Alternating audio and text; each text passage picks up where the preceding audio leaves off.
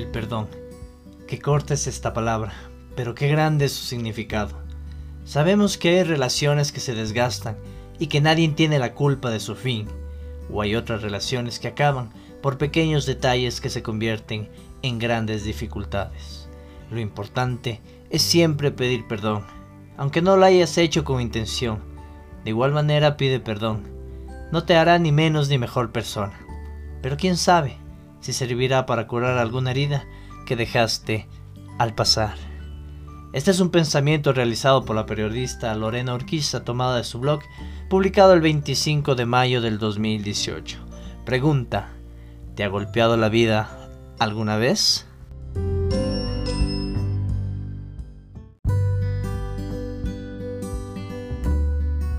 ¿Por qué será que la vida no tiene que ser siempre uniforme? Es decir, muchas de las veces tiene que darnos un giro inesperado, lo cual nos cambia la vida para siempre. Unos sufren accidentes inesperados, otros se encuentran con enfermedades que ni por chistes se imaginaron que se iban a presentar. A otros les pasa que sin querer o planear les dan la noticia que serán padres y a otros que no pueden hacerlo. Y así, la vida nos tiene ciertos capítulos que de seguro volverán nuestras historias interesantes. Claro, después de un proceso de padecimiento. Hace un par de meses atrás, un accidente cambió mi vida. Al ver que estuve a puertas de partir a otro plano, enseguida mi pensar y mis vivencias cambiaron en su totalidad. Mi fe a un ser celestial retomó más fuerza y mi gratitud al universo aumentó. ¿Saben por qué? Porque se me presentó una segunda oportunidad. Oportunidad en la que aprendí el valor de una madre que te acompaña y te cuida como un bebé, aunque muchas veces le demostré que ya no lo era. Un padre que con carácter firme me dio palabras de aliento para mantenerme fuerte y no caer en desesperación. Hermanos que me demostraron que, aunque nuestra comunicación y amistad no sea de lo mejor constantemente, la sangre siempre será más espesa que el agua. Familia y verdaderos amigos que están contigo en la enfermedad y no te dejarán caer en la angustia y en la depresión. La verdad, fui muy afortunado al tener una segunda oportunidad no por salvar mi vida, sino porque tuve quien me ayudó a encaminarla. Pero, los que no corren con la misma suerte, ¿qué sucede con ellos? Hablo de los indigentes que vemos en la calle, los que se refugian en alcohol o en drogas por camuflar algún sufrimiento. Hablo también de aquellos padres que por accidentes de tránsito, descuidos humanos o enfermedades irreparables perdieron a sus hijos. Hablo de aquellas personas que un día aparentemente tenían todo, pero por desgracia sus situaciones que pasan lo perdieron todo. No hablo únicamente de dinero, hablo de salud, familia, seres queridos, el amor de su vida. Cosas que los mantuvieron en una etapa de felicidad inigualable, pero al momento que se marchó, se esfumó también aquel enorme factor, alegría. Me pregunto, ¿acaso la vida les dio una segunda oportunidad a ellos? Quizás, pero como su situación y su problemática fueron diferentes a la mía, no sé cómo reaccionaron y si la aprovecharon de todo. O quizás no se les ha presentado aún, que tal vez necesitan un poco más de tiempo y de vivencias en aquel tormento para encontrar un poco de calma. Muchas de las ocasiones, estos pueden ser cimientos para la desviación o el llamado mal camino que optan las personas. El haber experimentado un suceso que impactó emocionalmente sus existencias y les causó una carencia afectiva total en su diario vivir, sintiéndose impotentes, tristes, vulnerables, que nada les da calma o algo de estabilidad, mucho menos un pedacito de felicidad que tuvieron antes. Un mal camino que involuntariamente los obligó a optar por medidas que quizás nunca quisieron, pero parecieron la mejor idea en aquel momento de vulnerabilidad.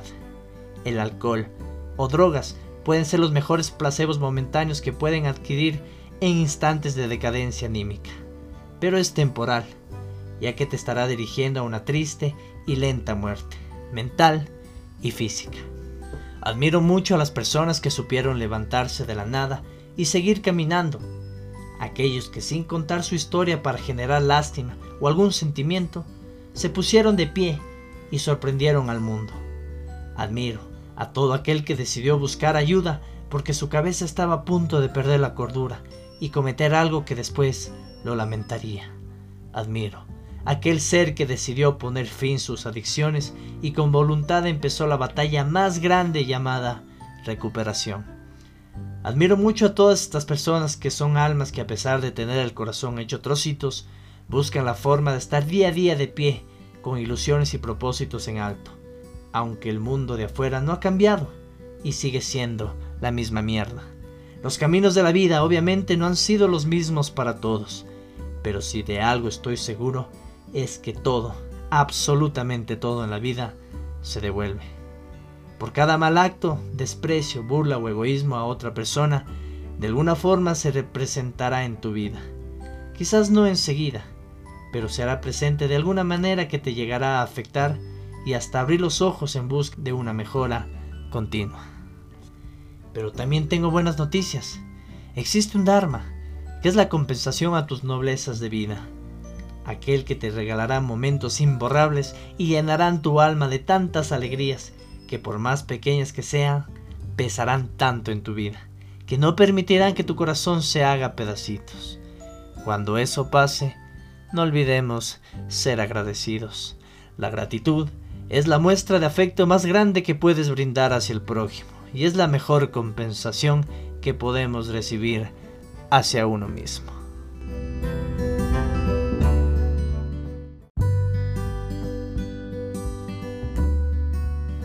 Aprendamos a ser mejores personas, agradecidas y recíprocas.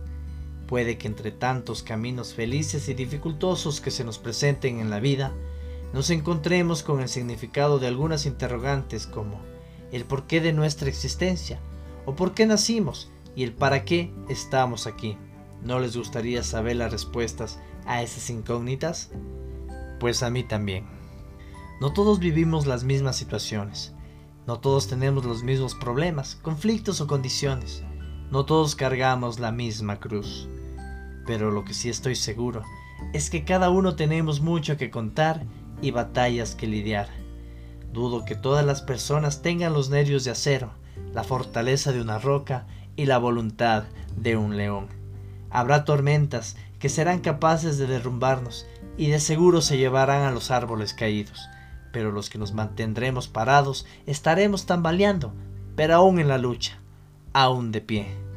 Estoy harto de tantas malas noticias a diario de escuchar, asesinatos, asaltos, suicidios, etc.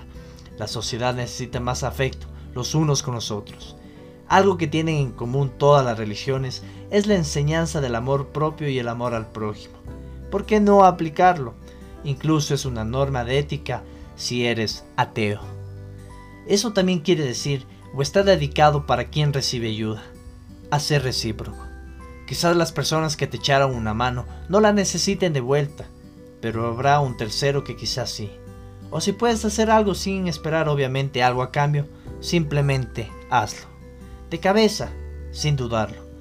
Las buenas acciones se hacen de corazón y en silencio. El resto se llama marketing. Fausto Mendieta Podcast, un espacio sin fines de lucro, únicamente hablamos de emociones. Gracias por tu tiempo. Hasta la próxima.